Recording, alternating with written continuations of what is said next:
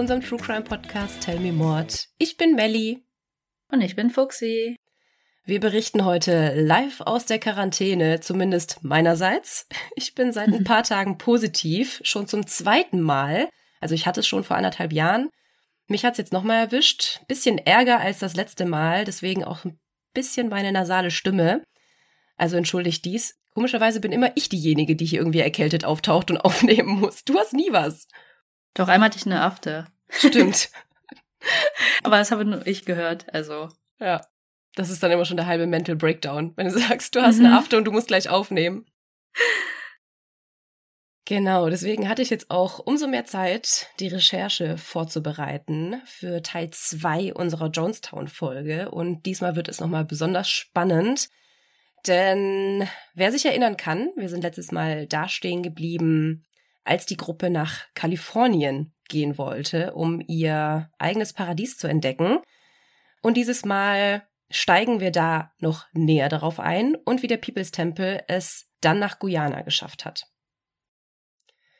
Aber ich würde sagen, bevor wir jetzt in die Folge einsteigen, mache ich noch mal eine ganz kurze Zusammenfassung, worum es letztes Mal ging.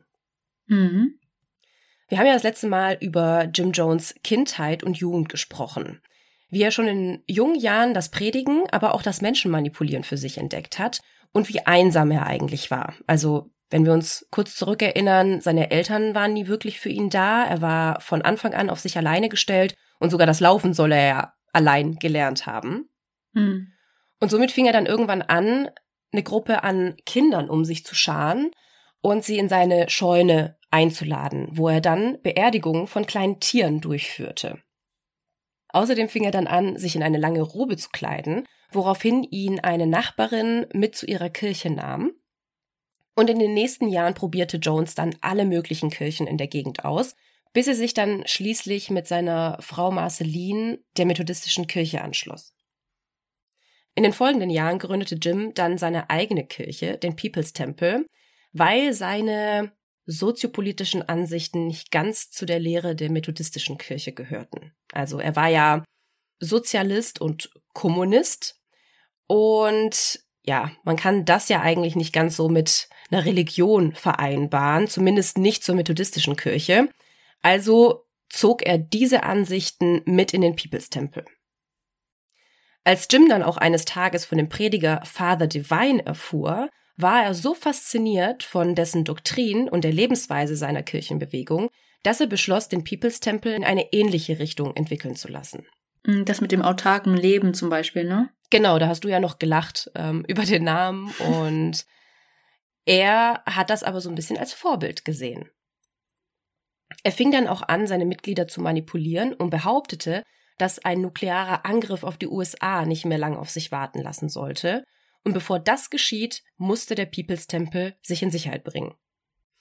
Der perfekte Ort dafür sollte Ukiah in Kalifornien sein, und im Frühsommer 1965 machten sich dann 12 bis 15 Autos mit ungefähr 90 Mitgliedern des People's Temple auf den Weg Richtung vermeintliches Paradies. Und genau hier sind wir letzte Woche stehen geblieben und ich würde sagen, genau hier steigen wir auch wieder direkt ein. Hm. In einem Interview berichtet Jim Jones Sohn James Warren Jones Jr. über die Fahrt nach Kalifornien. Er sagte, es machte total Spaß und es war wie so eine Art Weltreise für den kleinen Jungen. Außerdem hatten alle Anhänger, so also auch Jones Familie, große Hoffnung in die neue Heimat. Dort angekommen waren alle total fasziniert. Also es war wirklich wie das reinste Paradies. Ich habe Videoaufnahmen gesehen von den Tempelmitgliedern, die sie dort selber gemacht haben. Und ich hätte mich da auch wirklich wohlgefühlt. Also überall waren Weintrauben, alles war so richtig grün und saftig und ländlich, von Bergen umgeben. Und wenn ich mir vorstelle, dort mit meinen Liebsten zu leben, dann hört sich das für mich auch so ein bisschen nach Paradies an. Hm. Ja, so idyllisch einfach wie im Paradies. Ja, genau. Die Anhänger waren auch total verliebt in Yukaya und vertrauten auch darauf, dass ihr Anführer Jim Jones sie weiter in die richtige Richtung führen würde. Jim predigte auch nach wie vor und seine Botschaften kamen natürlich auch noch immer aus der Bibel. Dort soll Jesus seinen Anhängern gesagt haben, dass die Menschen ihren gesamten Besitz verkaufen sollten, weil alles der Gemeinschaft gehören soll. Und Jim sah sich in der Aufgabe, endlich dieses Ziel zu erreichen, denn seiner Meinung nach hatte das bisher noch niemand versucht, wirklich nach Jesus Lehren zu leben. Und die Mitglieder hatten dort tatsächlich auch erstmal nichts, weil nach dem Umzug hatten sie halt alles aufgegeben, was sie hatten, ihr komplettes Geld in den Tempel gesteckt und standen dort erstmal mittellos da. Jones fing dann an, mit der Church of the Golden Rule zu kooperieren, die dort in Ukiah ein großes Ansehen hatte, damit die Anhänger auch erstmal einen Ort hatten für ihre Bibelstunden und damit Jones einen Ort hatte, um zu predigen. Außerdem kaufte er große Flächen Land und Häuser in Ukiah auf, in dem dann die Mitglieder leben konnten. Also die Mitglieder haben ihr komplettes Hab und Gut an Jones und den Tempel übergeben mhm. und dieser ich gerade fragen, woher das Geld kam. Ja, genau. Und davon kaufte er dann halt quasi ähm, die Grundstücke und die Häuser. Die Mitglieder hatten also nichts, aber der Tempel mhm. hatte halt alles. Tatsächlich suchten sich die Mitglieder dort auch alle Jobs. Also es war nicht so, als würden sie dann plötzlich autark leben, weil so weit war der Tempel einfach noch nicht. Das sollte sich halt mit der Zeit aufbauen und bis dahin musste halt weiterhin Geld fließen. Und das ging halt nicht anders, außer sich einen Job zu suchen. Und so überschwemmten sie quasi den Arbeitsmarkt in Ukiah. Hm. Weißt du, wie klein oder groß dieser Ort war? Also Ukiah hat Stand jetzt 16.000 Einwohner. Ich denke mal, damals hm. waren es noch um einiges weniger, aber es ist jetzt nicht groß gewesen. Also 16.000 ja. Einwohner sind jetzt nicht die Masse an Leuten und wenn dann plötzlich 90 arbeitslose Menschen daherkommen, es kann schon zu einer Schwierigkeit werden. Hm. Aber die Mitgliederzahlen reichten Jim noch nicht. Und in dem Jahr, als der Tempel nach Ukiah zog, kaufte Jim ein paar Busse. Also es waren so Busse, in denen ungefähr 20 bis 30 Leute Platz hatten. Und mit diesen wollte er dann jeden Sommer durchs gesamte Land ziehen, um den People's Tempel weiter zu vermarkten, sag ich mal. Also um neue Anhänger. Promo. Genau, um neue Anhänger um sich zu scharen. Und diese Reisen ließen dann die Mitgliederzahlen quasi explodieren. Die Menschen, die dann zu diesen Kundgebungen kamen, waren begeistert davon, dass die Mitglieder gemischtrassig waren und vor allem wirkten die alle so glücklich und zufrieden. Egal mit wem die dort sprachen, die waren total happy, die sprachen über den Tempel und wie toll die Gemeinschaft war und dass es gar nicht nur eine religiöse Bewegung war, sondern halt wirklich eine Gemeinschaft, in der die Leute dort lebten. Hm. Er versprach den Menschen dann auch, sie würden bei ihm nicht nur ein Zuhause, ein Bett und einen Job finden, sondern vor allem es wäre eine Familie, die sie dort kriegen würden. Für viele ist ja eine Religion sowas auch wie eine zweite Familie oder sogar ein ganzer Ersatz. Ja, genau. Und normalerweise lebst du dann Religion quasi nur in den Gottesdiensten mit deiner Gemeinschaft, aber im Peoples-Tempel bist du halt jeden Tag mit deiner Familie zusammen. Hm. Ja, wie in einem Kloster so ein bisschen. Mhm. Genau. Und es gab halt auch viele in der Zeit, das war halt die Zeit des Vietnamkriegs, die nichts davon wissen wollten und nichts von dieser perspektivlosen Zukunft wissen wollten. Und daher schlossen sich dann ganz, ganz viele einfach dem People's Tempel an. Genug Platz in den Bussen war ja. Hm. Im Jahr 1965 gab es ja nur 90 Mitglieder und in nur fünf Jahren war es bereits eine Organisation mit Tausenden von Mitgliedern, die aus dem gesamten Land kamen, um im paradiesischen Ukiah zu leben. Im Endeffekt war der People's Temple aber eigentlich eine schwarze Gemeinde. Denn der Großteil der Mitglieder waren tatsächlich dunkelhäutig, weil sie sich in der Gesellschaft damals nirgends wirklich akzeptiert gefühlt haben und Jim Jones und der Tempel ihnen einfach Raum gab, wo sie alle Freiheiten hatten, die sie haben wollten oder die sie sich gewünscht haben. Hm. Auch die Gottesdienste erinnerten eher an eine Kirche für Schwarze, also es wurde halt gelacht und geweint und gesungen, also so richtig gospelmäßig. Ja, genau. Ja. Und wenn man sich auch Videoaufnahmen anschaut, davon gibt's unzählige bei YouTube, weil alle Predigten oder viele Predigten aufgenommen worden sind, dann wippt man so richtig mit. Also man hat eigentlich so richtig Bock dabei zu sein, weil man richtig fühlen kann, wie glücklich die Leute dort sind. Hm. Aber nicht nur perspektivlose Menschen oder Dunkelhäutige wollten Teil des Tempels sein, sondern auch immer mehr ältere Mitglieder. Denn Jim Jones gründete auch hier wieder Altenheime und brachte Menschen dazu, ihnen einen Teil ihrer Pension zu überlassen, dafür, dass er sich quasi dann um sie kümmerte. Hm. Und viele gaben nicht nur einen Teil ihrer Pension an den Tempel ab, sondern überließen tatsächlich ihre komplette Pension Jim Jones, denn er gewährte ihnen damit eine lebenslange Mitgliedschaft sozusagen im Tempel. Also quasi nicht nur ein Altenheim, sondern eine Gemeinschaft, in der sie leben. Also sie werden nicht einfach abgeschoben und müssen dann in einem kleinen Zimmer ihren Lebtag verbringen, sondern dürfen auch an allen Veranstaltungen teilnehmen und können sich dort auch frei bewegen. Hm. Ja, an sich hört sich das ja mega gut an, aber das nimmt halt noch eine andere Wendung.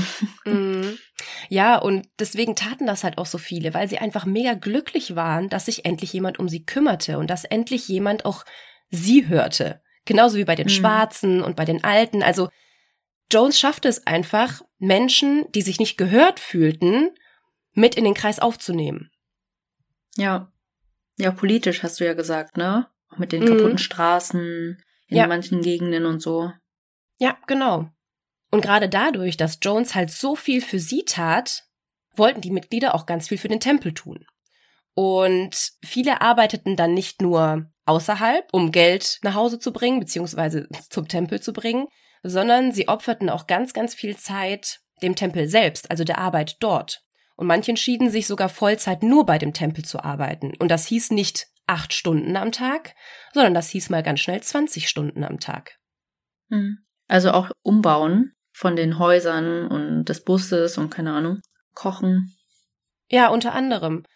Aber halt auch die Organisation der Altenheime, die Jones ja gekauft hat, dann die Pflege der Tiere und der Felder. Also es war nicht so, als würden sie schon autark leben, aber sie waren halt auf dem Weg dahin und deshalb musste natürlich dann auch Feldarbeit erledigt werden. Mhm. Ja, für das Essen. Ja, genau, ja. Aber der Tempel hatte sogar eine eigene Zeitung und die Redaktion und die Veröffentlichung musste ja auch irgendwer organisieren. Hm. Und manche übernahmen dann halt nicht nur eine Aufgabe oder zwei, sondern drei oder sechs. Und ehemalige Mitglieder berichten dann auch, dass sie teilweise tagelang am Stück gearbeitet hatten. Und sie hörten, laut deren Aussagen, auch auf, irgendwann zu denken. Das überließen sie halt komplett Jones. Sie haben einfach nur wie in einem Zahnrad gearbeitet und gearbeitet und gearbeitet und das Denken hat komplett Jim erledigt. Hm. Und sie dachten sowieso, dass er den weitaus besseren Plan für die Entwicklung der Gesellschaft hatte als sie selber. Also wer waren sie schon, dass sie ihm irgendwas sagen konnten? Viele machten dann sogar Witze darüber. Na, wie lange hast du heute geschlafen? Bei mir waren es zwei Stunden. Oh und die haben sich halt so richtig gebettelt und sich gegenseitig aufgeputscht. Wer hat mehr gearbeitet? Wer hat mehr getan für den Zweck der Gemeinschaft? Hm. Und nicht mal am Wochenende hatten sie dann wirklich frei. Denn Freitagnachmittags setzte sich dann ein Teil der Gruppe in die Busse Richtung San Francisco. Das war nämlich nicht weit entfernt. Denn Jones wollte dorthin expandieren. Nämlich gerade in die ärmeren Gegenden der San Francisco Bay Area. Hm, die kennen wir doch. Mhm. ja, der begegnen wir tatsächlich ziemlich häufig im Laufe unseres Podcasts. Und hier will Jones auch wieder Altenheime für Ältere und psychisch Kranke errichten und will dort Süchtigen helfen und Waisenkindern. Und die Menschen dort sind unglaublich dankbar für die Hilfe, die sie dort bekommen. Aber gleichzeitig fängt Jones an, in dieser Zeit immer merkwürdiger zu werden. Denn seine Predigten werden immer komischer und vor allem sexueller. Mhm. Er behauptete nämlich, dass alle Menschen homosexuell seien und er der Einzige wäre, der hetero ist. Ach so. Mhm. Jegliches Interesse am anderen Geschlecht, seiner Meinung nach, wäre nur Kompensation. Tatsächlich erzählt aber ein Ex-Sektenmitglied, Tim Carter, dass Jones kurz nach seinem Einzug in Jonestown einmal hinter der Bühne zu ihm sagte, wenn du willst, fick ich dich in den Arsch. Kannst du bitte vorher eine Triggerwarnung aussprechen? Also das kam einfach nur unerwartet, meine ich. Ja, fand ich aber auch. Als ich das in der Doku gehört habe, dachte ich so, okay, that escalated quickly. Und Carter war auch total perplex, als Jones das zu ihm sagte und meinte dann nur so, okay, äh, nee, schon gut, brauche ich nicht. Und Jones meinte dann nur, okay, gar kein Problem. Aber wenn dir irgendwann mal danach ist, sag Bescheid. Okay. Also so viel zu, er ist der einzige Heterosexuelle da in dem Tempel. Oder überhaupt. Er erzählte auch, dass sexuelle Beziehungen sehr egoistisch seien und sie die Mitglieder nur davon ablenken würden, sich auf das wirklich Wichtige zu fokussieren, den People's Temple nämlich selbst. Also mussten alle im Zölibat leben, außer Jones natürlich. Und das wurde auch erst klar, nachdem einige Mitglieder ihn auch hinter der Bühne kennenlernten. Und ich glaube, ich muss jetzt laut Fuxi wieder eine Triggerwarnung aussprechen, denn ähm, ja, Ihr werdet gleich hören, warum. Eines Abends stand nämlich eins der Mitglieder auf und sagte dann ganz unverblümt in die Gruppe, also ich glaube, jeder, der will, dass Father Jones ihn von hinten nimmt, sollte vorher eine Darmspülung machen. Und dann tauchte dann halt auch die Frage auf, mit wie vielen er es schon gemacht hatte. Also Jones? Nee, also es wurde dann quasi in die Gruppe gefragt, wer hat's denn eigentlich schon mit Jones gemacht? Und man weiß jetzt auch nicht genau, ob die Personen vielleicht gelogen haben, so aus Art Gruppenzwang, weil es scheinbar hm. Cool war, mit Jones intim zu werden. Aber fast alle Männer in dem Raum hoben die Hand. Hm. Also an sich natürlich nichts Schlimmes, ne? Ich find's nur so krass, wie er behauptet, alle wären homosexuell und dann die auch das geglaubt haben oder sie wollten dann unbedingt mit ihm verkehren, weil er ja so der Heilige ist, der Anführer, der da auf dem Podest gehoben wurde. Mhm, also. Genau. Und vor allem hat er es ja verboten, dass die Mitglieder unter sich irgendwelche sexuellen Handlungen miteinander pflegten. Also es war ja quasi mhm. nur möglich, wenn sie Sex mit Jones hatten. Ja. Außerdem begann er auch in der Zeit Schmerzmittel regelmäßig zu sich zu nehmen, weil er scheinbar irgendwelche Leiden bekämpfen wollte. Es ist aber nicht bekannt, dass Jones krank war. Man geht eher davon aus, dass er regelmäßig Amphetamine zu sich nahm, um sich quasi vor den Gottesdiensten aufzuputschen und anschließend dann Beruhigungsmittel nahm, um schlafen zu können.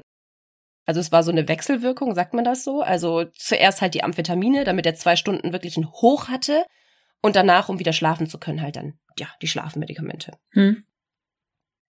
Aber dieser Cocktail verursachte leider auch schlimme Paranoia. Und es ging dann los, dass er vor jedem wichtigen Treffen alle Räume nach Wanzen absuchen ließ und auch Mitglieder abgestellt wurden, die als Wachen außerhalb des People's Temples Gebäude aufpassen sollten. Unterschwellig wurde den Mitgliedern sogar verboten, miteinander zu sprechen. Also es war immer so, es wurde einfach nicht gern gesehen. Hm. Seine Paranoia ging aber noch weiter. Jedes der Mitglieder bekam dann so eine Art Mitgliedskarte, was dann quasi das Risiko minimieren sollte, dass Menschen außerhalb der Gemeinschaft den Gottesdiensten beiwohnen durften. Und vor allem hatte das dann auch so ein Exclusive. Genau, so ein Gefühl der Besonderheit. So, ich bin Mitglied des People's Temples. Ich habe sogar eine Mitgliedskarte. Wow. Hm. Und auch die Regeln wurden alle verschärft. Also vorher war es ja so, dass die Menschen quasi nicht gezwungen waren, die komplette Zeit im Tempel zu verbringen, aber es wurde quasi gern gesehen. Aber jetzt fing er an, auch Besuche von Kinos, Cafés oder Restaurants zu verbieten. Also jetzt sollte nicht nur ein Teil des Geldes, was die Menschen verdienten, in den Tempel gesteckt werden, sondern das komplette Vermögen. Ach, dass die es nicht woanders ausgeben? Mhm. Ich hätte jetzt gedacht, damit die nicht woanders irgendwie unterhalten werden, sondern dann nur im Tempel. Vielleicht auch. Ja, also ich glaube, das hat beides damit zu tun. Also einmal, dass halt das komplette Geld zu ihm und den Tempel geht, aber mhm. auch, dass er einfach noch mehr Kontrolle über die Leute hat. Ja. Dass jegliche Art von Events oder Freizeitbeschäftigung nur noch unter den Mitgliedern des Tempels passiert. Außerdem wurden ihnen dann auch Alkohol, Nikotin und Drogen verboten, Natürlich galt auch diese Regel nicht für Jones. Aber genau diese Regeln und auch dieser strenge Tagesablauf und diese Aufgaben, die die alle zu meistern hatten, führten dazu, dass die Mitglieder wieder so eine Art Wettkampf unter sich führten. Also es wurde halt wirklich damit geprahlt, wie vorhin auch schon gesagt, wer weniger geschlafen hat, wer die meisten Projekte gerade hat, wer, weiß ich nicht, mehr Zeit mit Jones verbringen durfte. Also es drehte sich wirklich alles nur noch darum. Und in einem beiläufigen Satz meinte Jones einmal zu einer seiner engen Vertrauten, Keep them poor and keep them tired, and they will never leave. Also frei übersetzt, lass sie arm bleiben, mach sie müde und sie werden niemals gehen. Aber sie machten das alles nicht nur wegen des Wettkampfs unter sich, denn durch die Regeln gab es natürlich auch Konsequenzen. Wenn es zum Beispiel Gerüchte gab, dass Mitglieder untereinander Sex hatten oder in ein Restaurant gegangen sind, sie vor der versammelten Gruppe zu züchtigen. Es gab dann Ohrfeigen, Schläge oder sogar Boxkämpfe wurden veranstaltet. Manchmal soll es sogar Kämpfe mit fünf Mitgliedern hintereinander gegeben haben, und wenn der Beschuldigte dann K.O. ging, wurde er mit einem Schwall Wasser wieder aufgeweckt. Es gibt ein Ex-Mitglied, das spricht auch in einem Film, den ich gesehen habe, und der war regelmäßig Opfer von diesen Züchtigungen, weil er sich halt nicht 100 Prozent dem Tempel verschrieben hatte, sondern eigentlich nur die Art und Weise am Anfang toll fand, mit der Jones ihn in den Tempel gelockt hat und dann halt quasi eines Besseren belehrt wurde. Hm. Manchmal mussten die Frauen sich dann sogar ausziehen und zeigen, was sie hatten und mussten dann einfach da rumstehen, sodass jeder sie begaffen konnte. Ja, und dadurch, dass sie sich nicht untereinander richtig austauschen durften, hat vielleicht keiner mal so gesagt, Alter, das ist irgendwie Banane hier, lass mal gehen. Ja. Ja, das ist es halt. Ungefähr ab der Mitte des Jahres 1973 fing er auch an, in seinen Reden vom gelobten Land zu sprechen. Liebe Mordis, wir haben heute einen ganz besonderen Werbepartner für euch. Denn heute könnt ihr nicht nur mit unserem Code sparen, sondern ihr spart mit jeder einzelnen Bestellung automatisch. Es geht heute um Motatos. Vielleicht hat der eine oder andere bereits von ihnen gehört, denn Motatos rettet Lebensmittel, die es aufgrund von Überproduktion zum Beispiel oder Saisonalität oder von zu kurzem oder teils überschrittenem MHD nicht in den regulären Handel geschafft hätten. Und wie schon gesagt, ihr könnt hier richtig geile Schnäppchen ergattern, denn die Lebensmittel und auch Drogerieprodukte könnt ihr mit bis zu 80% Rabatt kaufen. Und wir mussten natürlich auch zuschlagen und haben heute unsere Box zugeschickt bekommen, die wir gemeinsam mit euch auspacken wollen. Ich hole es mal ganz kurz. Oh. oh Mann, das ist ganz schön schwer. Ja, ich weiß auch, was wir uns bestellt haben, dass es so schwer ist. Wir haben uns hauptsächlich für Sachen entschieden, die wir ohnehin im Alltag gebrauchen können. Zum Beispiel hier, Melli, schau mal. Unser beider Lieblingsmilchersatz. Die Alpro Not Milk im Achterpack für gerade einmal 16,79 Euro mit 30% Rabatt. Der Normalpreis wäre 23,92 Euro. Wir haben damit also über 7 Euro gespart. Ich liebe diese Hafermilch einfach so sehr. Ich packe die in alles rein. In meinen Kaffee, in meinen Müsli. Also mega, mega geil. Aber, Moment, ich muss mal gucken, was wir hier noch haben. Eieiei. Oh, ich habe hier noch was ganz Leckeres. Da mussten wir sofort zuschlagen, als wir das gesehen haben. Nämlich haben wir uns Bio-Edamame Fettuccine bestellt, die regulär 4 Euro pro Packung kosten würden. Also finde ich persönlich ziemlich teuer und mache immer einen großen Bogen darum, weil ich die einfach so gerne mag, aber es nicht einsehe, so viel Geld auszugeben. Aber bei Motatos gab es ganze 68% Rabatt. Also wie krass bitte. Und wir haben gerade mal 1,29 Euro bezahlt. Ja, total. Meistens hat mich hier wirklich der Preis vor einem Kauf abgeschreckt. Ich schaue aber mal weiter, was wir noch so haben. Oha, hier mein Daily Allrounder, der Express Benz Vollkorn Naturreis, den ich fürs Mittagessen gerne schnell in die Mikrowelle packe. Den haben wir hier für 35% weniger ergattern können. Den liebe ich auch so sehr. Ich nehme mir den wirklich fast jede Woche mit auf die Arbeit ins Büro, wenn es einfach mal schnell gehen muss in der Mittagspause. Und guck mal, Fuxi, ich habe mich hier besonders drauf gefreut. Das sind Gemüsechips. Da kosten zwei Packungen gerade nur 2,38 Euro. Und ich würde sagen, der nächste Filmabend kann kommen. Und wahrscheinlich wird es mal wieder eine True Crime Doku. Sehr wahrscheinlich. Aber für mich darf es bei einem Filmeabend auch gerne mal süß sein. Dafür habe ich mir erstmal 21% reduzierte Oreos bestellt. Du schwörst ja auf Oreos, denn die sind ja sogar vegan. Genau. Und ich muss gerade ein bisschen schmunzeln, denn ein Unboxing in einem Podcast ist wirklich ziemlich dumm. Aber Lebensmittel verschwenden ist noch viel dümmer, Leute. Vor allem bei so niedrigen Preisen. Und das Geile ist, ihr könnt bei uns sogar doppelt sparen, denn mit unserem Code TellMeMod15, alles groß und zusammengeschrieben, spart ihr nochmal 15% extra.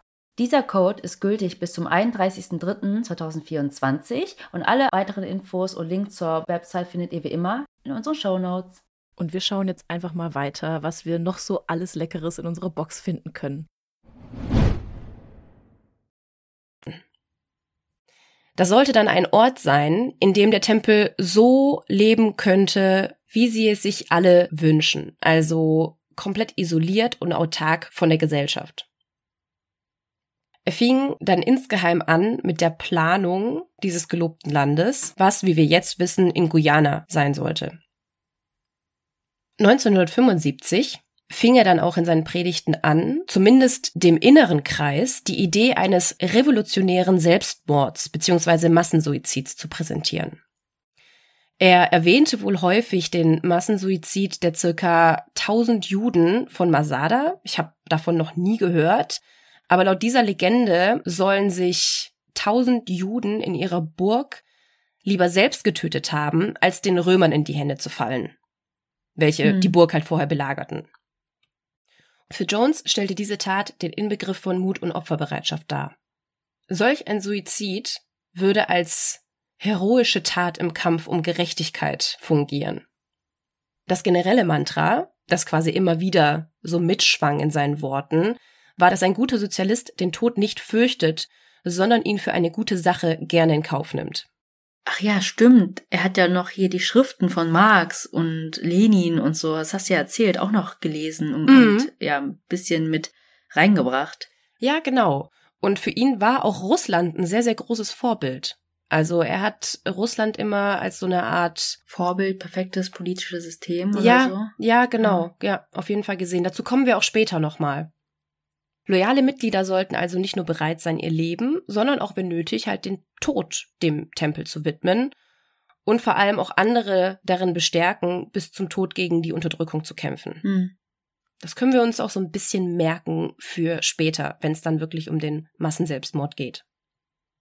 Und durch diese Reden und Predigten und diese Paranoia, die er hegte und auch immer wieder vor den Mitgliedern kundtat, wurden auch immer mehr der Tempelmitglieder dazu gebracht, den überwiegenden Teil der amerikanischen Gesellschaft als quasi feindlich zu betrachten und als Gegner der guten Sache. Und damit kommen wir zum Silvesterabend 1975. Denn an diesem Abend stellt Jones das erste Mal die Loyalität seiner Anhänger auf die Probe. Aber die sind jetzt noch in Kalifornien, richtig? Ja, die sind komplett ja. gerade noch in Kalifornien. Mhm. An diesem Abend lud er alle Mitglieder des Planungskomitees auf ein Glas Wein ein. Und zuerst ging es halt erstmal wieder los mit seinen Predigten und der großen Aufgabe des People's Tempels und ließ dann währenddessen Wein an jeden Anwesenden verteilen. Als dann jeder sein Glas ausgetrunken hatte, sagte er, Ihr habt gerade Gift getrunken. Nun lasst uns gemeinsam sterben. Er sagte auch, dass es dafür kein Gegenmittel geben würde und alle innerhalb von 45 Minuten bis circa einer Stunde sterben sollten. Das waren aber nur Erwachsene jetzt im Planungskomitee? Ja. Ja. ja. Das war wirklich nur sein engster Kreis. Ein paar der Mitglieder fingen dann auch an zu schreien und zu weinen und eine Frau sagte dann, oh Gott, mein Baby, also so von wegen, dass es halt, ja, das oder dass das Baby halt sonst alleine wäre. Ach so. Ja. Ja, wahrscheinlich sollte sie gar nicht schwanger sein, außer von ihm. Ja. Weil sie durfte ja gar nicht mit wem anders verkehren. Ja, das ist auch witzig, dass du das sagst, ähm, denn es wurden natürlich auch Kinder geboren. Und viele behaupten, oder es ist eigentlich klar, dass Jones der Vater dieser Kinder war. Hm. Ein paar andere saßen dann auch einfach nur regungslos da und wussten gar nicht, wie ihnen geschieht, weil stell dir mal vor, dir wird einfach gesagt, du bist vergiftet und du stirbst jetzt gleich in der nächsten Stunde. Mhm. Sie beteten dann alle gemeinsam während der Zeit und als die Stunde dann abgelaufen war, verkündete Jones dann, dass das nur ein Loyalitätstest gewesen sei, den die Mitglieder alle bravourös gemeistert hätten. Oh Gott. Scherz. Ja, ha, Joke. Wir sterben nicht. Haha. Ja, aber Jones wusste jetzt, dass sie auch bereit wären, mit ihm in den Tod zu gehen. Krass. Und wer wäre durchgefallen? Jemand, der dann versucht, äh, das zu erbrechen oder ihn dann anfeindet wahrscheinlich. Ja, genau, irgendwie auf ihn losgeht oder vielleicht mhm. auch nicht mit ihm zusammen betet dann bis zum Schluss, sondern komplett durchdreht. Ich meine, die Frau, die halt nach ihrem Baby gerufen hat, die hat scheinbar trotzdem danach mit der Gruppe mitgemacht und ist mhm. dann nicht einfach gegangen. Aber Jones ging es um viel mehr als um diesen Loyalitätstest. Denn im Grunde wollte er mit dieser Fake-Vergiftung den Ernstfall proben. Er wollte wissen, ob er es wirklich schaffen würde, die Menschen zu einem Mord, also beziehungsweise zu einem Selbstmord zu bringen. 1977 wurde Jones dann langsam klar, dass der Tempel in Ukiah niemals wirklich autark leben könnte.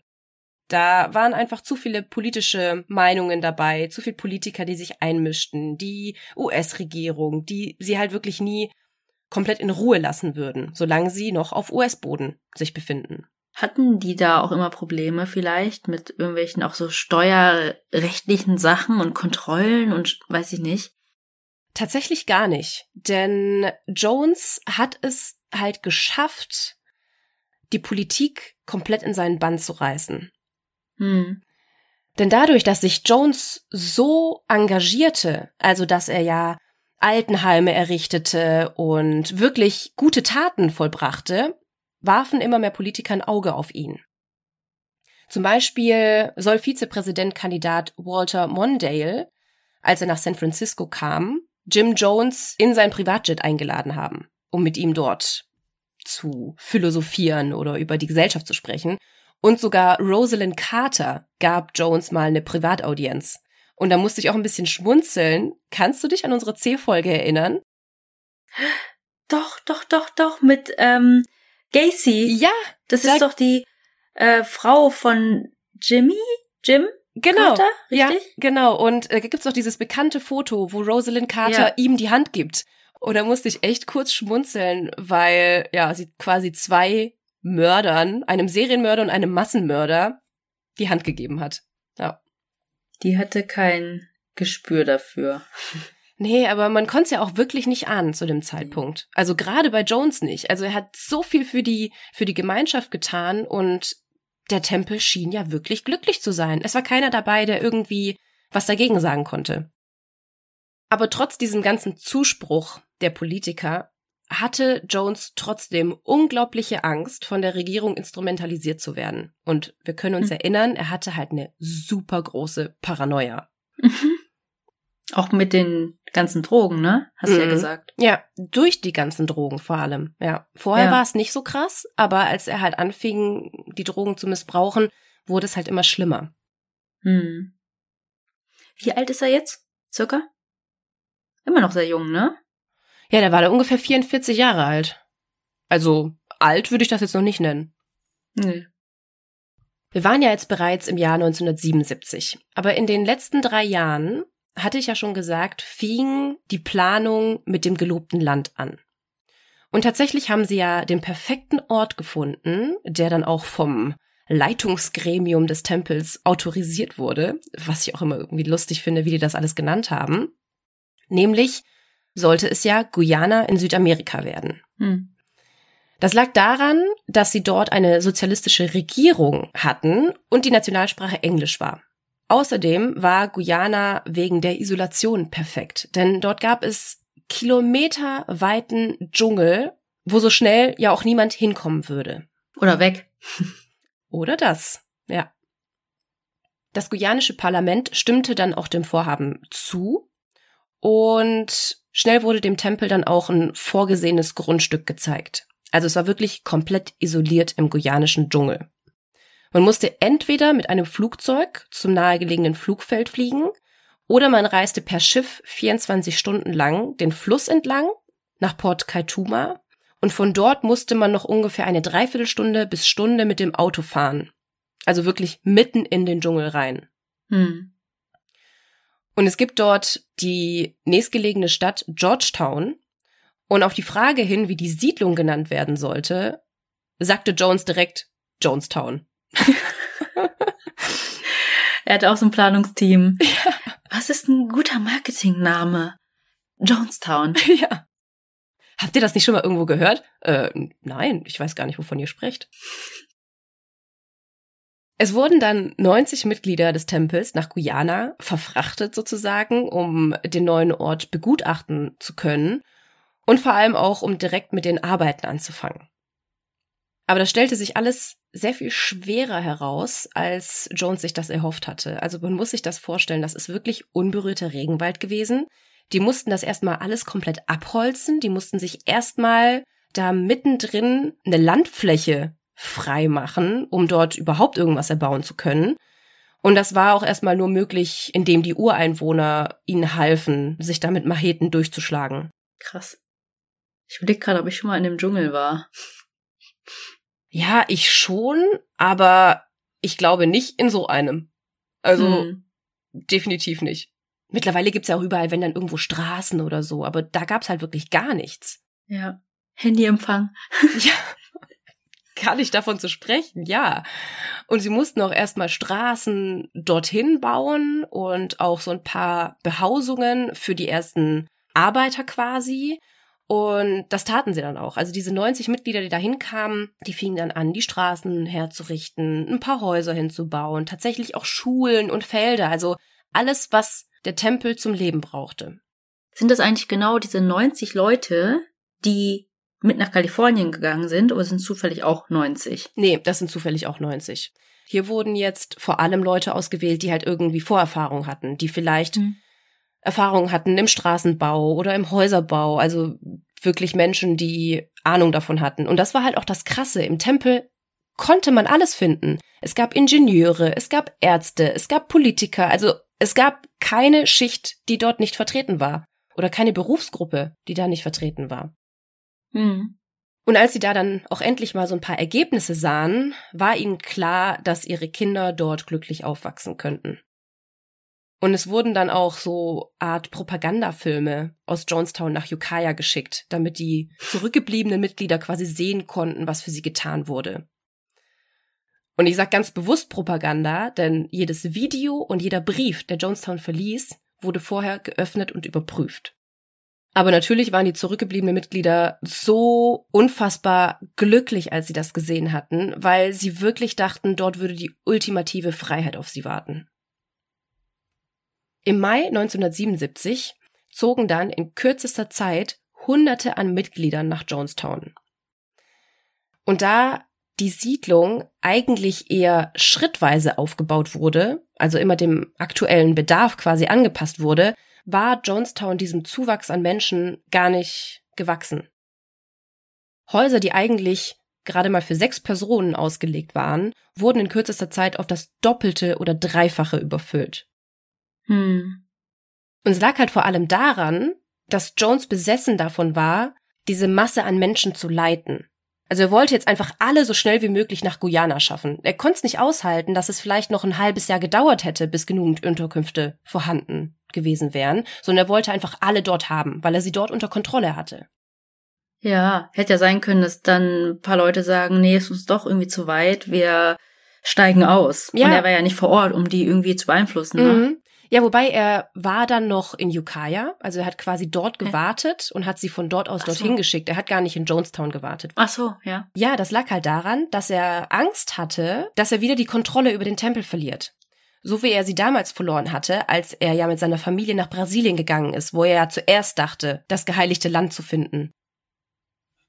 Aber trotz des Platzmangels waren die Leute erstmal zufrieden in Jonestown.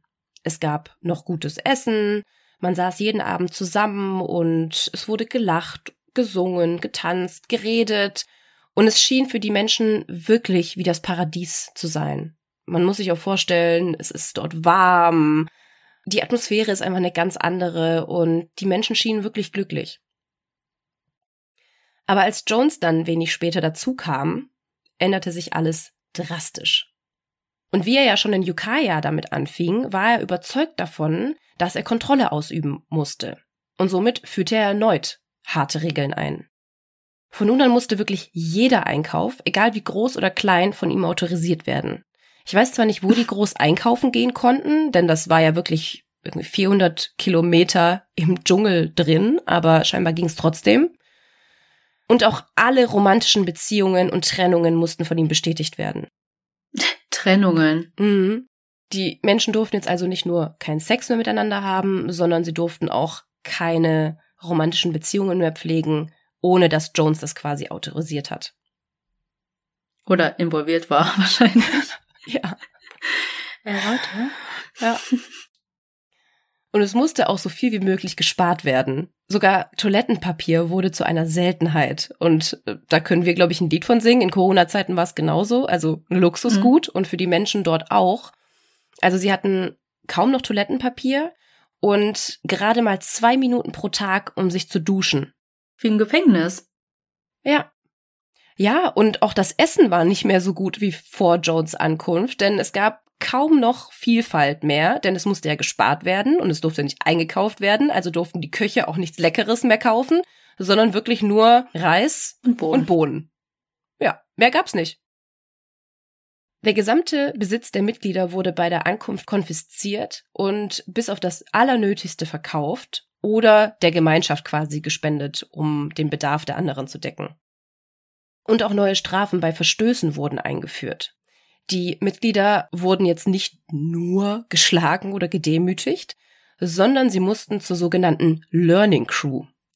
Und ich dachte zuerst, okay, cool, das hört sich an wie so eine Art Bootcamp, aber ähm, ja, das war eher so das Gefängnis des Gefängnisses.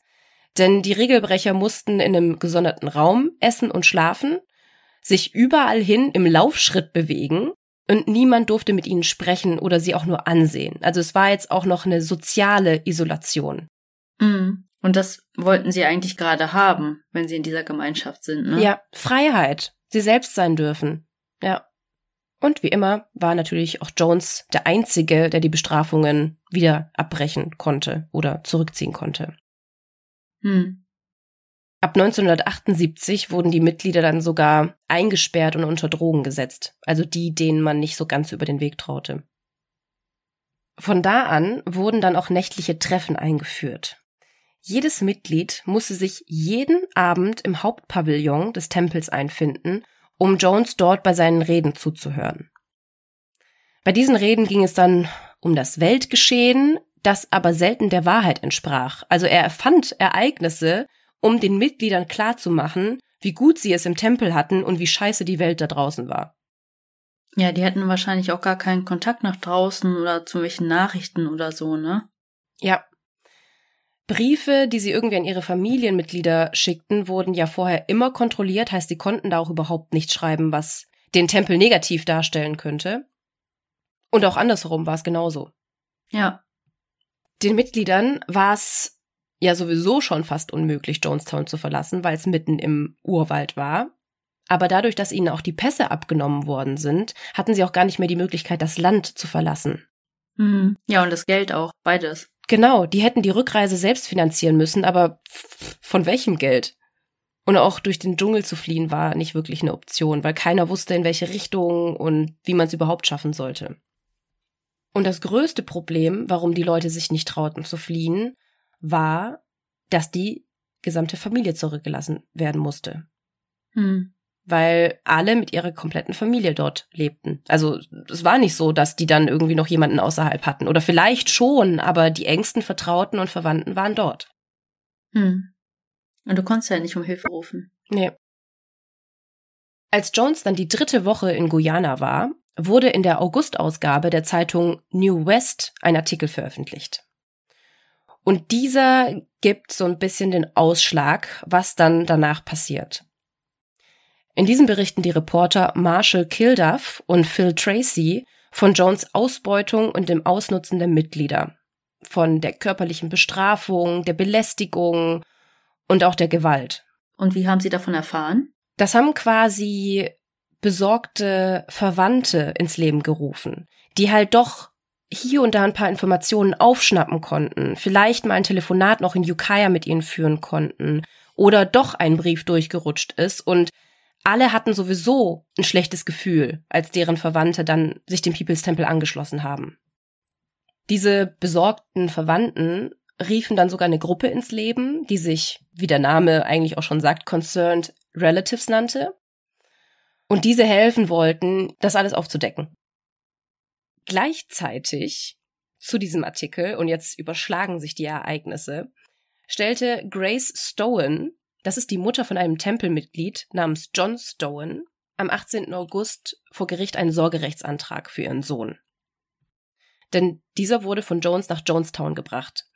Wie alt der Sohn jetzt war, weiß ich leider nicht, aber ich gehe davon aus, dass er noch minderjährig war. Denn er hat vorher bei seinem Vater gelebt, dem es eigentlich egal war, wo der Junge jetzt war. Und die Mutter hatte aber Sorge, weil er jetzt halt in Jonestown in Guyana lebte. Daraufhin wurde Jones vom zuständigen Richter am 9. September vorgeladen. Aber er erschien nicht. Daher wurde Grace Stone das Sorgerecht dann übertragen und Jones wurde dazu aufgefordert, John Stone seine Mutter vor Gericht zu übergeben.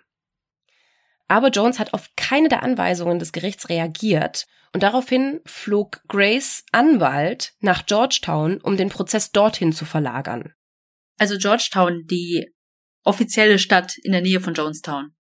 Genau, also wo quasi der Name herkommt. Hm. Und jetzt konnte er eigentlich diesen Beschluss gar nicht mehr so richtig ignorieren, denn jetzt waren ja die Feinde quasi angerückt. Jetzt waren sie ja vor seiner Nase. Hm. Und das ganze Szenario machte ihm unfassbare Panik. Also er hatte ja schon die Paranoia und die Angst, ausspioniert zu werden. Aber jetzt hatte er wirklich eine richtige Panikattacke und er rief die erste offizielle weiße Nacht ins Leben.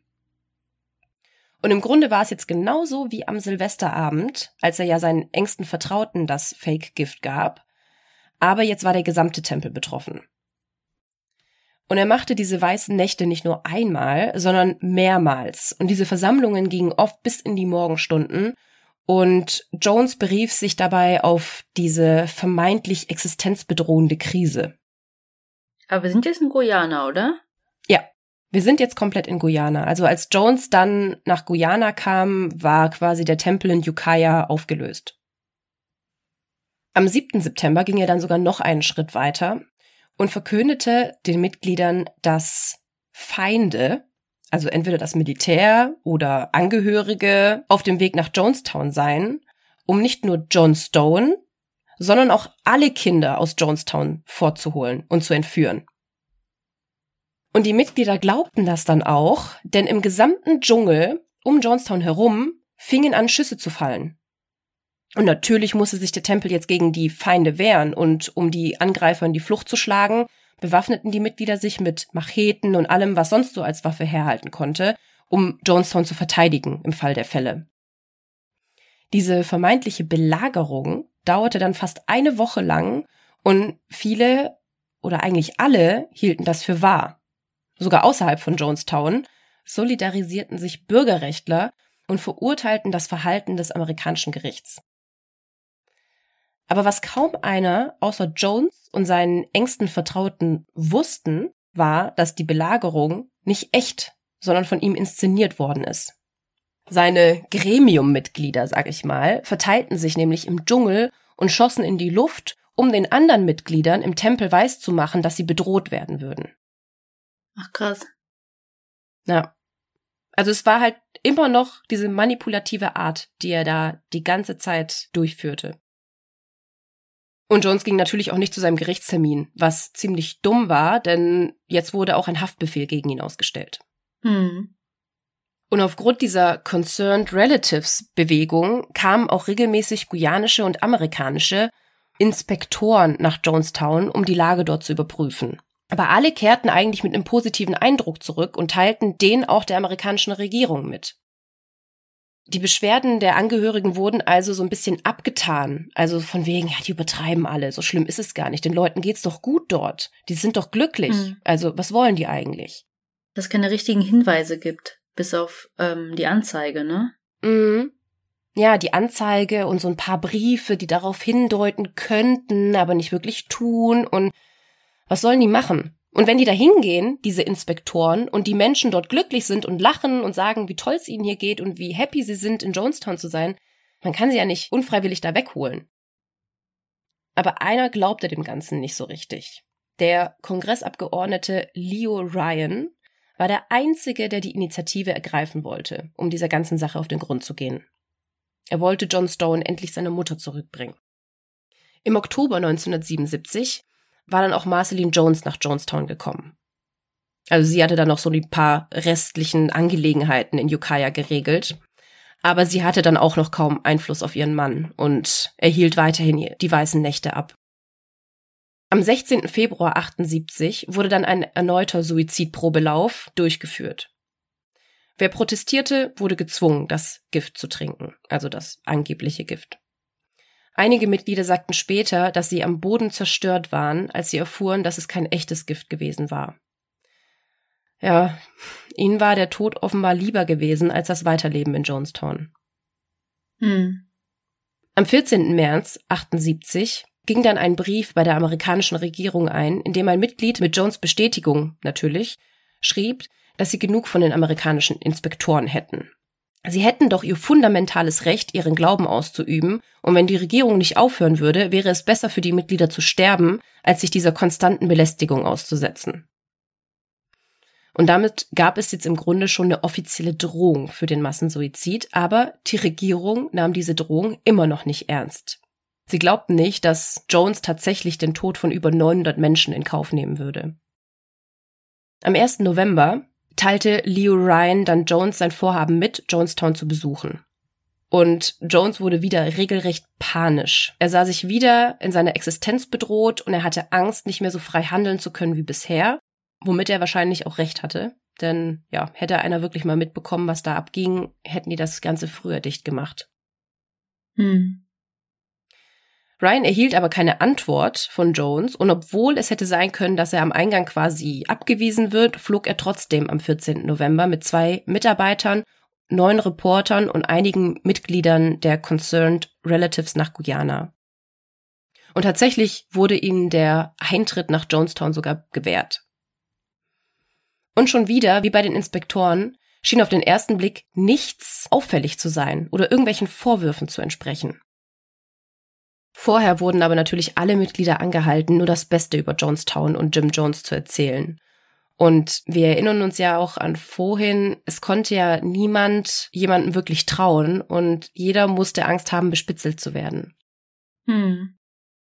Und das Schauspiel glückte tatsächlich auch anfangs, genauso wie bei den ganzen Inspektoren, die vorher da waren, denn Ryan fragte sich, ob es wirklich richtig war, Jonestown so zu verurteilen. Die Menschen wirkten ja wirklich glücklich. Aber als es dann am Abend zu Feierlichkeiten zu Ehren des Besuchs kam, konnte ein Tempelmitglied, Vernon Gosney, einem Reporter einen Zettel zustecken, auf dem er ihn bat, ihn und eine Freundin aus Jonestown wegzubringen. Mm. Ryan wusste dann also, dass er richtig lag mit seiner Vermutung und versprach Vernon, die beiden rauszuholen. Als Jones dann am Nachmittag des nächsten Tages seinen ersten Auftritt quasi machen wollte, kam Ryan mit der Hiobsbotschaft auf ihn zu und sagte, dass es mehrere Mitglieder gäbe, die Jonestown verlassen wollten. Mittlerweile hatte sich's nämlich rumgesprochen und es waren bereits 15 Menschen, die gehen wollten. Das Flugzeug, mit dem Ryan aber angekommen war, hatte nur Platz für 19 Personen und es musste ein zweites angefordert werden. Und obwohl 15 Personen jetzt nicht wirklich viel waren und weniger als zwei Prozent der Bewohner ausmachten, sah Jones diesen Wunsch zu gehen als so einen persönlichen Verrat an ihm und an der ganzen Sache. Hm. Hätte schon einer gereicht. Ja, auf jeden Fall. Ihm auf jeden Fall. Ryan fuhr dann mit den flüchtenden Mitgliedern und den Reportern zum Flugplatz und wurde dabei von einem Auto mit acht bewaffneten Männern verfolgt. Das hat er aber nicht gesehen vorher. Also die sind dorthin gefahren mhm. und, und daraufhin fuhr dann ein Auto mit acht Männern aus Jonestown auch los. Und gleichzeitig rief Jim Jones die Zentrale in Georgetown an. Also er hatte quasi noch so einen kleinen Ableger in Georgetown, die sich ja um so ein paar administrative Sachen kümmern mussten und sagte ihnen dort, You're going to meet Mr. Fraser. Was der Code dafür war, jeder wird jetzt sterben. Mhm. Vor allem, ich weiß nicht, ob ich das gerade zeitlich falsch einordne. Es gab doch diesen Serienkiller. Der hieß auch John Fraser. Vielleicht Deswegen. Ist das, ist das so? Ja, zur gleichen Zeit wie Ed Kemper ah. in Santa Barbara. Das kann gut sein. Ja, müssen wir mal nachschauen. Oh, Santa Cruz? Boah, ich verwechsel das gerade. Santa Cruz, ne? Ja. Ja. Du triffst gleich den Tod. Mhm. Quasi. Ja, genau. Das passt wirklich. Als Ryan dann mit den Geflüchteten am Flugplatz ankam, stand man dann vor einem kleinen Problem, denn die beiden Flugzeuge hatten gemeinsam nur 24 Sitze, aber es waren 33 Leute, die mit mussten. Und während dann diskutiert wurde, wer erstmal zurückbleiben musste, eröffneten Larry Layton, ein vermeintlicher Deserteur, das Feuer auf Ryan, die Reporter und die Fliehenden. Und auch das Auto mit diesen bewaffneten Männern rückte an und fing an, auf sie zu schießen. Also es wurde einfach eine riesen Schießerei dort auf dem Flugfeld veranstaltet. Dabei wurden dann Ryan, drei Reporter und ein Ex-Mitglied am Flugplatz getötet. Ja, die waren ja nicht bewaffnet, oder? Nein, nein, natürlich nicht. Die kamen ja dorthin, um die Leute quasi, ja, gar nicht mal um die rauszuholen, aber die wollten ja einfach nur um die Umstände Bescheid wissen dort. Hm. Acht weitere wurden bei dem Schusswechsel dann auch schwer verletzt, aber überlebten. In Jonestown währenddessen mussten sich alle beim Hauptpavillon einfinden. Und Jones verkündete dabei, dass es einen Anschlag auf Ryan am Flugplatz gab und daraufhin die Feinde des People's Tempels bald mit Schusswaffen und Fallschirmspringern kommen würden, um den Tempel zu stürmen. Die einzige Lösung sei es, um die Kinder vor der Versklavung und die Senioren vor der Abschlachtung zu beschützen, seine Worte, nicht meine, eine revolutionäre Tat zu begehen. Daraufhin kam das Krankenpersonal auf die Bühne und hatte bei sich eine tödliche Mischung von Kool-Aid, versetzt mit Beruhigungsmitteln und Cyankali. Hm, Cyankali hatten wir auch schon, ne? Ja, ist ein sehr schnell wirkendes Gift, was zum Ersticken quasi führt.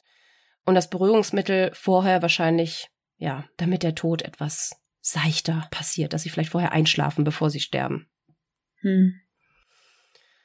Die Kleinkinder, Kinder und Jugendlichen sollten als erstes drankommen. Und Eltern, die zusammen mit ihren Kindern sterben wollten, wurden aufgerufen, sich mit ihnen zusammen anzustellen. Die Krankenschwestern begannen dann das Gift zu verteilen, und gegen 6 Uhr am Abend waren schon mehr als 200 Kinder tot. Jetzt waren die Erwachsenen an der Reihe, das Gift zu trinken. Es gab tatsächlich auch vereinzelt Widerstand.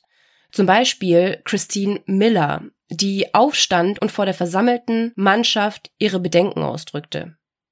Und da gibt es auch eine Tonaufnahme, denn die letzte weiße Nacht wurde komplett aufgenommen. Also man kann hören, was Jim Jones zu seinen Mitgliedern sagt, wie die Kinder im Hintergrund schreien und weinen und wie ein anderer Teil singt und betet. Hm. Wer hat das aufgenommen und für wen? Quasi für die Nachwelt. Tatsächlich. Also es gibt auch Tagebucheinträge, die quasi am letzten Abend noch geschrieben wurden, die sagen, nehmt diese Botschaft und gebt sie an die Welt weiter, seht, was wir hier Großes getan haben für unseren Glauben, für unsere Einstellung und sie hatten halt wirklich die Hoffnung oder sie glaubten wirklich, dass sie wie die Juden damals zu einer Legende werden würden.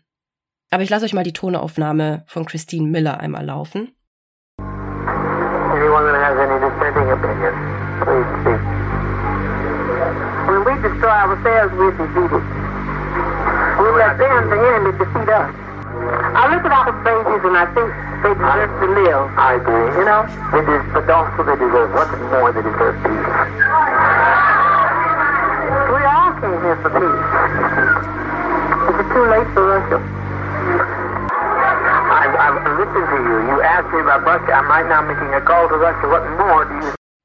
Die Qualität ist leider nicht die beste von den Aufnahmen. Man darf nicht vergessen, dass das Ende der 70er Jahre aufgenommen wurde. Aber ich fasse mal ganz kurz zusammen, was gesagt wird.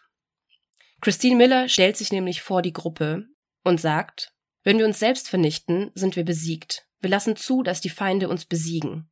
Ich betrachte unsere Babys. Sie haben das Leben verdient. Jones daraufhin, richtig, aber noch mehr verdienen sie ihren Frieden. Sie wieder, wir sind alle wegen des Friedens hier. Ist es zu spät für Russland? Er, du fragst mich, was mit Russland ist? Ich rufe gleich dort an. Andere Vorschläge? Also hier nochmal dieser Sprung zurück zu dem, was du vorhin gesagt hast mit Russland. Also es war tatsächlich so eine Art Plan B für Jones, falls es irgendwie nichts werden sollte mit Jonestown, nach Russland zu gehen. Aber er tat diesen Vorschlag natürlich direkt wieder ab. Also direkt, ja, andere Vorschläge. Die Diskussion zwischen den beiden wird dann auch immer hitziger, woraufhin dann Jones vom Podest nach unten geht und sagt, wir müssen es jetzt tun. Wenn nicht auf diese Weise, dann eben so. Dann kamen bewaffnete Wachen von allen Seiten auf die Mitglieder zu, nahmen den Müttern ihre Kinder ab und jeder, der sich weigerte, wurde von ihnen gedrängt, das Gift zu trinken. Dazu gibt es dann auch eine Tonbandaufnahme. Mother, mother, mother, mother, mother, please. Mother, please, please, please, don't, don't do this, don't do this. Put down your life with your child, but don't do this.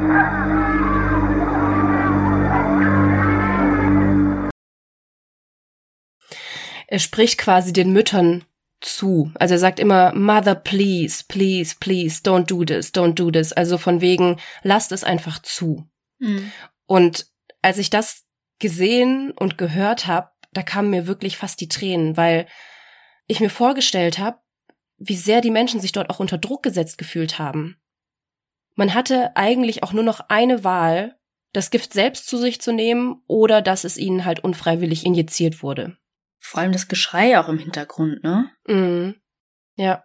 Man muss sich ja auch mal überlegen, das sind 900 Menschen. Mhm. 900 Menschen, die musst du ja auch erstmal irgendwie unter Kontrolle kriegen. Aber viele haben sich einfach schon mit ihrem Schicksal abgefunden. Und durch diese ganzen Testnächte im Voraus waren die alle schon vorbereitet darauf. Und viele haben ja gesagt, sie wünschen sich, dass es vorbei ist, dass sie endlich sterben dürfen. Ja. Und die letzten aufgenommenen Worte von Reverend James Warren Jones waren,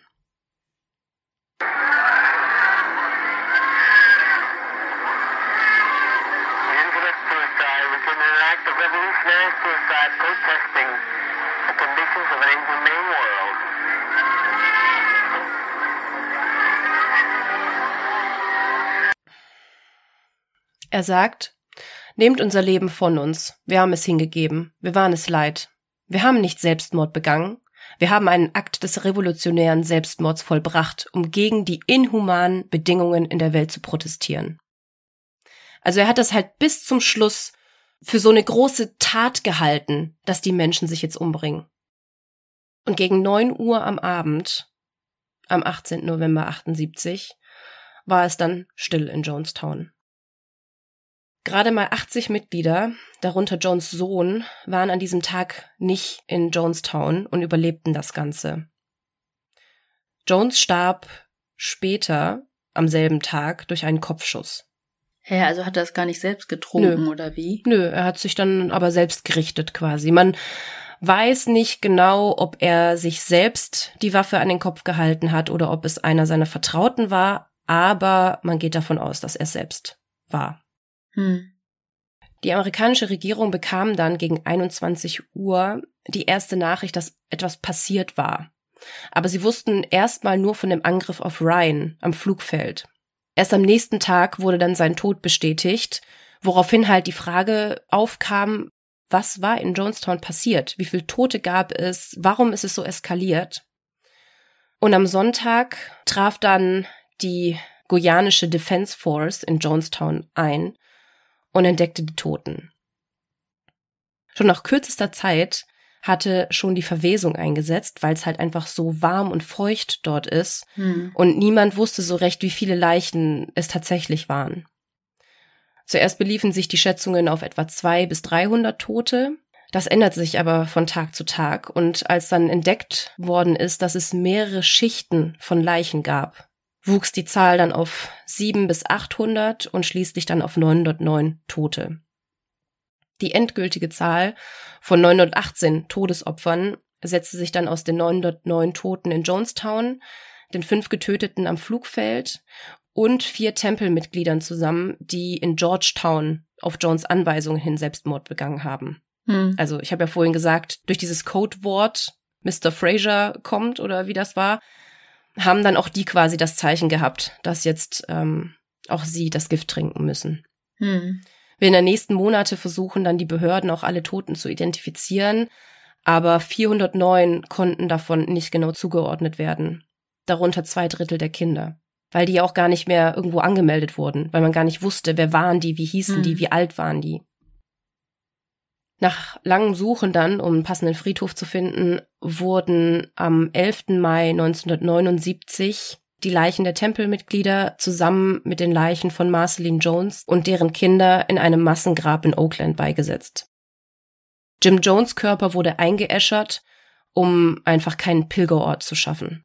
Hm. Später haben tatsächlich noch einige Mitglieder versucht, den Tempel in San Francisco aufrechtzuerhalten. Also die, die quasi damals von Jones Gönnerschaft profitierten. Aber am 26. Januar 1979 wurde der Tempel offiziell aufgelöst. Und das war's mit dem Fall zu Jonestown. Ja, krass.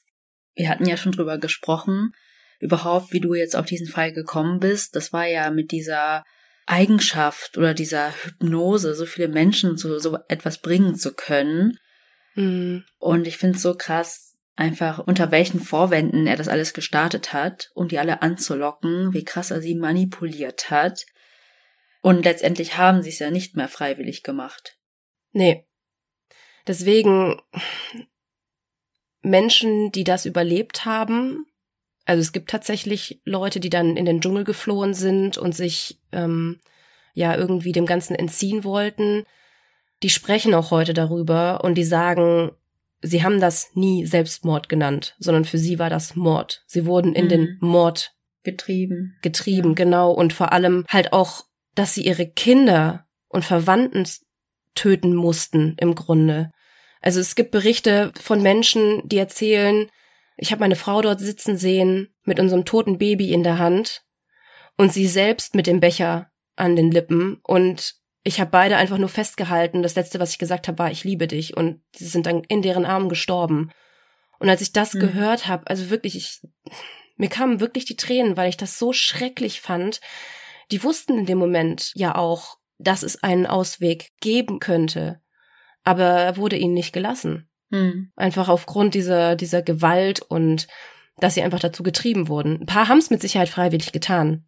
Freiwillig in Anführungsstrichen, aber ein Großteil halt einfach nicht. Deswegen macht es es einfach zu einem riesigen Mord und kein Massenselbstmord. Hm. Ja, ich finde auch krass, wie dieser Kongressabgeordnete, der das einfach alles aufdecken wollte, letztendlich auch Opfer wurde. Sterben mhm. musste. Ja. Ja, einerseits denkt man sich, was wäre gewesen, wenn er nicht dorthin gegangen wäre? Würden die Menschen dort noch mhm. immer leben oder hätte Jones dann irgendeinen anderen Grund gefunden für seine große Heldentat, dass alle sterben müssen? Oder war das der Auslöser? So, das kann man halt gar nicht mehr wirklich sagen. Es wurde dann auch versucht, zum Schluss irgendeinen Schuldigen zu finden. Daraufhin wurde auch irgendwer aus der guyanischen Regierung verknackt und irgendwie inhaftiert, was ich überhaupt nicht verstanden habe, weil im Grunde der einzige, der Schuld an dieser ganzen Sache war, war Jim Jones. Ja, auf jeden Fall. Was wir ganz vergessen haben zu sagen ist ja, heute, jetzt wo die Folge rauskommt, wir nehmen ja viel früher auf, aber ich sag mal heute, ist ja der 7. April und Melly und ich haben das Ganze ja am 1. April gestartet. Also ist unser Podcast jetzt ein Jahr alt geworden. Ja, unser Podcast-Baby. genau.